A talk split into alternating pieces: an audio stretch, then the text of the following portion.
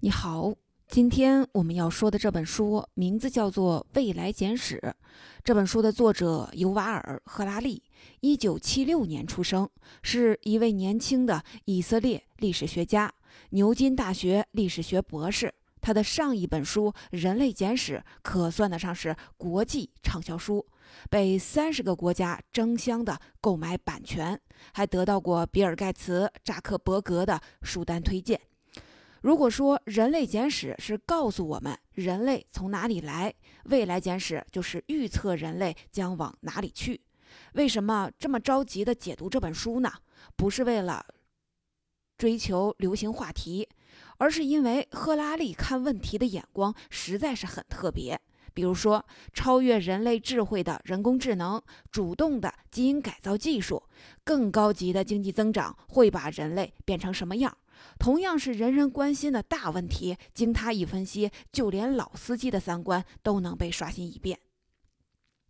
这本书呢，其实讲了三件事儿：第一，推动社会变革的不是我们对真实现实的认识，而是我们头脑中虚构的现实，也就是宗教的力量；而人文主义就是现代世界的宗教。第二，科学和人文主义有一个交易，使得我们现在对人文主义的信念越来越强，而且要根据这个信念去改造世界和自己。第三，但是人文主义有一个本质的缺陷，会让这个故事在未来讲不下去，必须换一个新故事。什么是人文主义呢？什么是宗教呢？什么又是交易呢？我们现在开始。先来说说推动社会变革的，不是我们对真实现实的认识，而是我们头脑中虚构的现实，也就是宗教的力量。而人文主义就是现代世界的宗教。事实上，这本《未来简史》大部分说的是历史。为什么要说历史呢？赫拉利说，预知未来必须先了解历史，而且学历史的最大作用不是为了相信历史是必然的，而从里面找规律。然后才充满干劲儿，而是为了摆脱历史的枷锁，让人更自由。为什么呢？因为在历史学学家的眼中，历史其实是一系列偶然事件的结果。回到当时的历史现场，大事件之所以有了后来的走向，一点都不必然，很可能就是被当时的一个意外小事件给左右的。所以，我们今天面对的现实，只不过是这些偶然事件的历史枷锁而已，不是必然的，不是自然规律对我们的要求，那就是可以改变的。我们先来看看历史，历史上一直困扰人类的三大问题是饥荒、瘟疫和战争，这些都是一旦爆发，就让一个国家的人口死亡百分之几，甚至是百分之几十的灾难。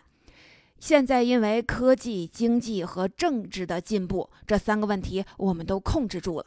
整个二十世纪只有百分之五的人死于战争，知识经济时代争夺领土也过时了。二零一零年死于饥荒和营养不良的人一共一百万。那现在人类的问题是什么呢？是过好现在的好日子，顺手加强保护环境，然后老老实实繁衍子孙吗？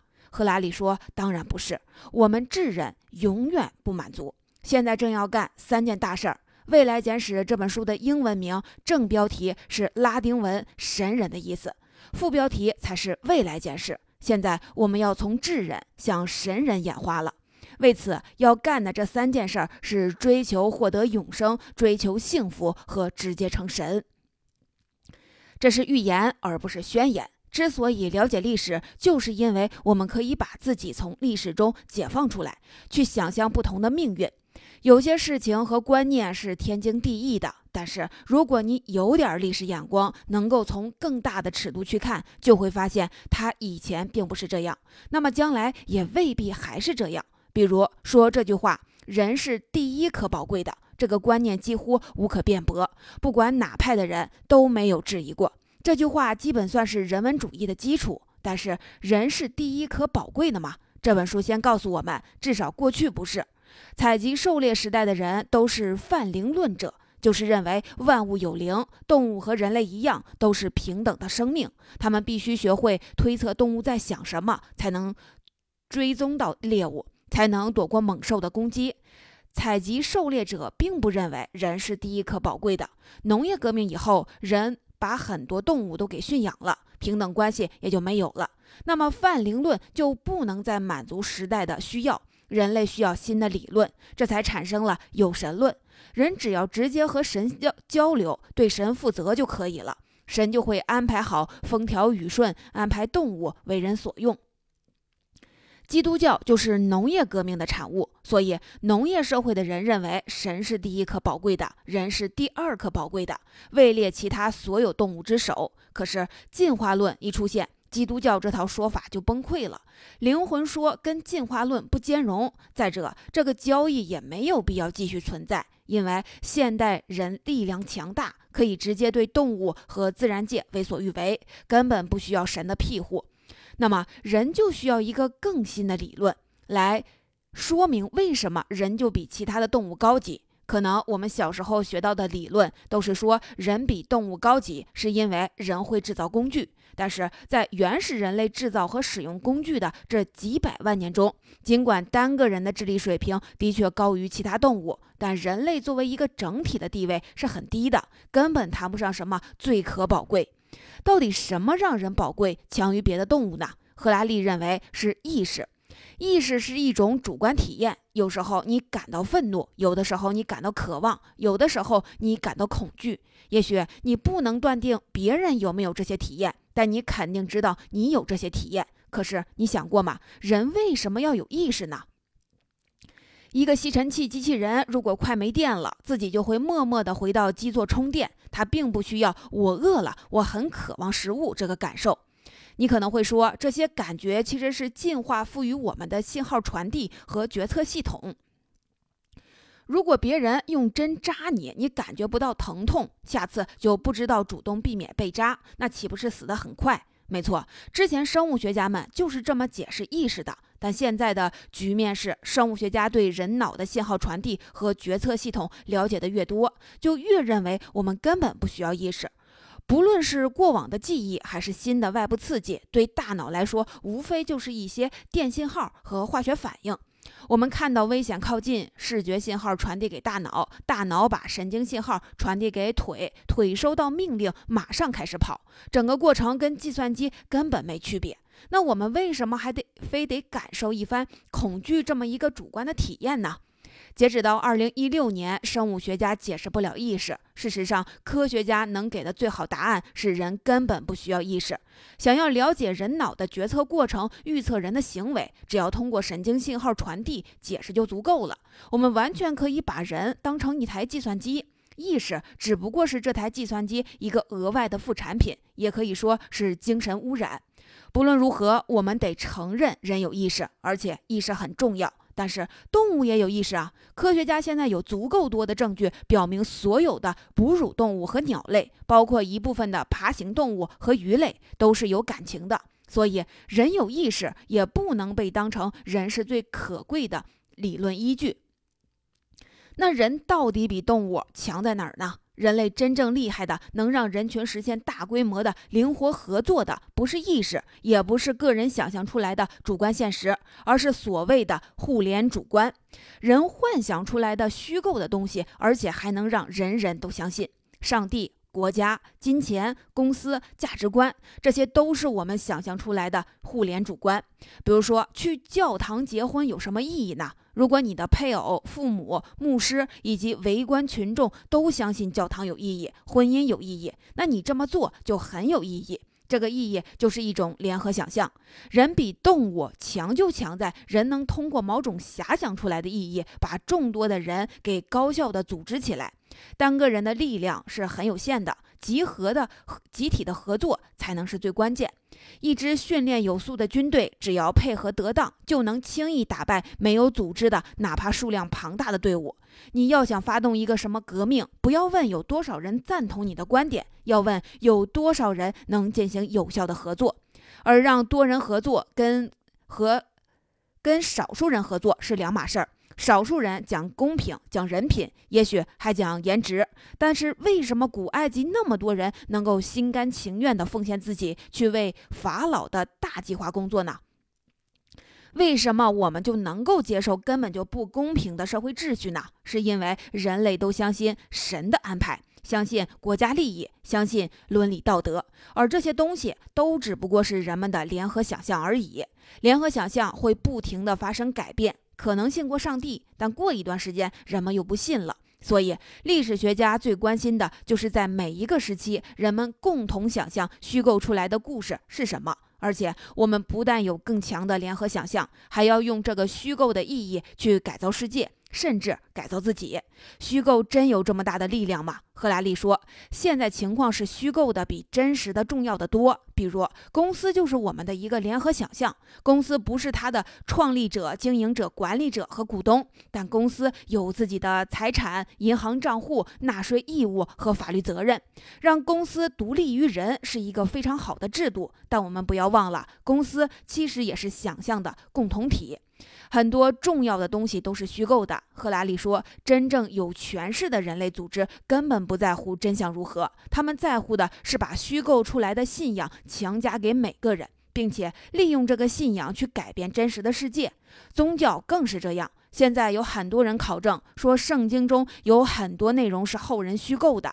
基督教等于是在所有时间欺骗了所有的人。但是这又能怎么样呢？”所以说，推动社会变革的不是我们对真实现实的认识，而是我们头脑中虚构的现实，也就是宗教的力量。接下来看看人文主义，就是现代世界的宗教。科学和人文主义有一个交易，使得我们现在对人文主义的信念越来越强，而且要根据这个信念去改造世界和自己。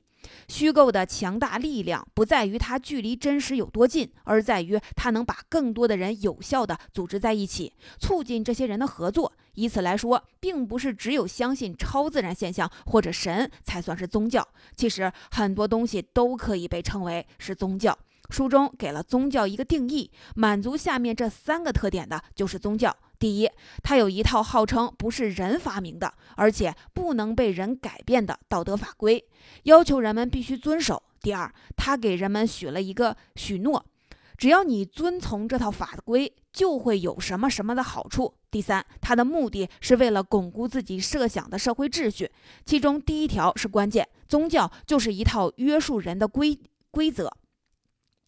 这么来说，西方自由主义者讲的人权其实就是宗教。比如，一个德国小孩问他爸爸：“为什么我们要接纳难民呢？”他爸爸会回答说：“这不是我的主意，也不是默克尔总理的主意。每个人都应该有平等人权，这是一个自然法则，总理也没有办法。所以，我们必须尽可能的帮助难民。”你可能会说，现在是科学的时代，我们干什么事儿都讲一个实验和证据，宗教是不是就应该没用了呢？现实是我们不可能光靠科学生活，科学技术可以告诉我们做事的方法，可以让我们拥有强大的力量，但是一件事儿做与不做，要面临道德选择的话，我们就非得借用宗教。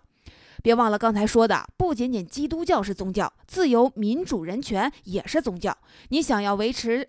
大尺度的社会秩序，离开宗教，光靠科学是不可能的。宗教关注的是秩序，而科学技术关注的是力量。那么，科学跟宗教能不能互不干涉呢？也不行。宗教给人提供的道德指引通常分为三步，比如说，应该允许堕胎吗？天主教反对任何形式的堕胎，就分这么三步。第一步，道德判断，人的生命是神圣的，对此科学无话可说。你说是神圣的，就是神圣的吧。第二步，事实陈述，生命在受孕的那一刻就已经产生了，所以哪怕还只是一个受精卵，也不能被堕胎。这里科学很有发言权。第三步，道德指引，基于前面的道德判断和事实陈述，天主教要求不能堕胎。如果到第二步的时候，科学家判断受精卵没有生命，第三步的指引就说不过去了。宗教不但能把大量的人组织起来，而且还能给人们提供道德判断的指引。以前科学一直在帮助宗教扩大力量。但是，就像刚才说的第二步，从此刻开始，科学开始要敲打宗教了。说到宗教，当前最大的宗教不是别的，正是人文主义。什么是人文主义呢？西方国家的主流思想自由主义就是人文主义的一个最大的分支。理解了自由主义的来龙去脉，你才能真正的理解西方国家。所谓现代性，其实是一个交易。人类放弃神赋予我们生活的意义，去交换科学的力量。一个中世纪的古人因为信仰上帝，他的生活充满了意义，认为任何事情都是上帝给安排好的，哪怕再坏的事情，最后也一定会有一个圆满的结局。上帝会罩着我。那么，作为一个交易，这位古人就必须听从宗教的指引，自己没有多大的自由。而现在，现代的世界，我们有了科学的力量，不用按上帝的安排走了。作为代价，就是上帝也不给我们生活的意义了。但我们可以自己给生活找意义。一个是追求经济增长，我们说。中国人最信奉经济增长，什么问题都想用经济增长解决。而赫拉利说，所有国家都是如此。经济增长把蛋糕做大，你就可以解决各种问题，甚至包括一些道德问题。不过，经济增长是一个靠不住的办法，你总不能永远的高速增长。赫拉利说，人类在上帝已死这个时代，真正的应对策略是人文主义。人文主义提倡我们崇拜人性，用人性取代过去宗教里神的位置，用人的体验给外部世界制造意义。说白了，就是你应该听从自己内心的声音，什么是好的，什么是坏的。过去是上帝说了算，现在是你的内心说了算。你感觉好就是好的，你感觉坏就是坏的。赫拉利举了一个例子。比如说，现在有一个有夫之妇跟人发生了婚外的性关系，他不知道这么做对不对，就去求助一位心理医生。现代的心理医生跟中世纪的牧师的作用差不多，牧师呢会引经据典，告诉他上帝的判断，而心理医生关心的则是你对这件事儿的感觉到底是什么样的，用当事人的感觉来评估这件事儿的对错。当然，也许这个女人自己觉得挺好，但是她老公的感情可能就会受到伤害。如果离婚，孩子也会受到伤害，这些因素也都要考虑进去。但不论如何，这里面考察的都是人的感情，而跟什么天理没有关系。根据这个原则，同性恋当然没有问题，只要这两个人自己感觉好，而且不伤害其他任何人就可以。中国外交部总爱说某某某伤害了中国人民的感情，这句话就特别符合人文主义的观念，很现代。二零一五年，法国《查理周刊》因为发表讽刺穆斯林的漫画而引起了恐怖袭击，在全球舆论谴责恐怖分子的时候，有的穆斯林团体也站出来说话了。他们谴责《查理周刊》，但是并没有说这些漫画亵渎了神，违背了神的意志。他们说的是《查理周刊》伤害了数百万穆斯林的感情。所以，你要想在这个人文主义的时代做一个有道德的人，就千万别伤害别人的感情。这绝对不是开玩笑。人文主义者可不是想当就能当的，你必须在实践中努力学习，才能做一个真正有道德的人。赫拉利提出，对人文主义来说，有这样一个公式：知识等于体验乘以敏感度。前文我们说过，意识就是我们的主观体验，这里说的体验也是这个意思，也就是你所经历的各种感觉、感情和想法。所谓的敏感度有两层意思：第一，你不能光有经历而不重视体察你的体验。第二，你必须允许这些体验来影响你，甚至是改造你。一个文明人要善于体察各种细微的感觉，否则你就是一个粗人。赫拉利说，我们的一生之中，有时候我们伤害别人或者被伤害，有时候我们同情别人或者被同情。如果你去注意体会这些伤害、同情的感觉，你就会越来越敏感。那么，这种体验对你来说就是一种很好的道德知识。逐渐，你就会分辨对错，成为更有智慧的人。这就是人生的旅程。在人文主义的影响下，我们干什么事情都是在追求体验。你看，旅游公司不是卖给你机票，而是卖给你一系列的体验。去高档的饭店不是为了吃顿饱饭，而是为了体验环境、音乐、烛光，还有食物。中世纪英雄小说里，主人公今天杀一个仇人，明天救一个美女，但是他的内心没有什么变化。而现代的文艺作品就专注于主人公的情感变化。特别还爱描写一些普通人的情感。我们看个什么选秀节目，从选手到评委老师，动不动就一番心理路程。汪峰动不动就问你的梦想是什么？一个中世纪武士看这种节目肯定特别不耐烦，而我们不会说他豪爽，只会说他是一个大老粗。我们看西方电影，尤其是公路片儿，其中大量使用。《OZ 国历险记》的套路就是表现人物的心理心路历程。在童话开头，铁皮人没有心，稻草人没有头脑，狮子没有勇气。可是等到童话结束的时候，每个角色都获得了自己想要的品质，他们的人格更完善了。所有人文主义者都认为，人的内心体验是第一位的，一切的道德应该从这里出发。但是世界上有很多人，不同人的内心肯定是不一样的，互相之间就会产生矛盾。那么你怎么处理这个矛盾呢？这就要把人文主义分成三个派别。正统的人文主义，也就是我们今天说的自由主义，也就是现在欧美发达国家的主要意识形态。自由主义者认为，不管是谁，每个人的内心体验都是重要的，都会让世界变得丰富多彩。所以，你应该赋予所有人自由表达的权利。这个话说得漂亮，但是做起来有困难。比如，德国到底应该接纳多少的难民？要不要给难民和公民一样的福利？你怎么才能？既不伤害难民的感情，也不伤害公民的感情。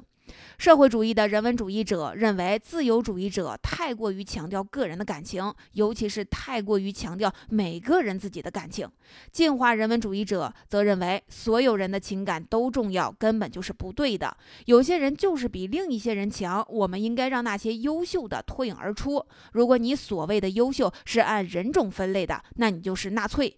这三派的交战历经了两次世界大战和一次冷战，最后结果是自由主义者获胜。现在的世界是自由主义的天下。来看看自由主义的主张。在政治上，自由主义者认为应该听从选民的意见，选民们要发掘自己内心的声音。你喜欢谁就选谁。在经济上，搞自由市场，把决定权交给消费者，消费者永远是对的。在道德上，你觉得你感觉好，而且不伤害其他人的感情，你就可以做。在教育上，老师不再强调科教科书上的标准答案。而要启发学生，你自己怎么想的？在艺术上，我们应该相信每个人的自己的眼睛。你认为它美，它就是美的。自由主义看上去是很有道理的，它给所有人自由表达的权利。资本主义国家的确生产了最丰富的产品，创造了最丰富的艺术作品，每个人都活得很潇洒。而在赫拉利看来，自由主义阵营能最后胜出的一个重要因素是技术进步。但是，如果我们此时此刻向未来看的话，自由主义可就遭遇了危机。也就是这本书的第三个观点：自由主义的本质缺陷会让这个故事在未来讲不下去，它需要一个新故事。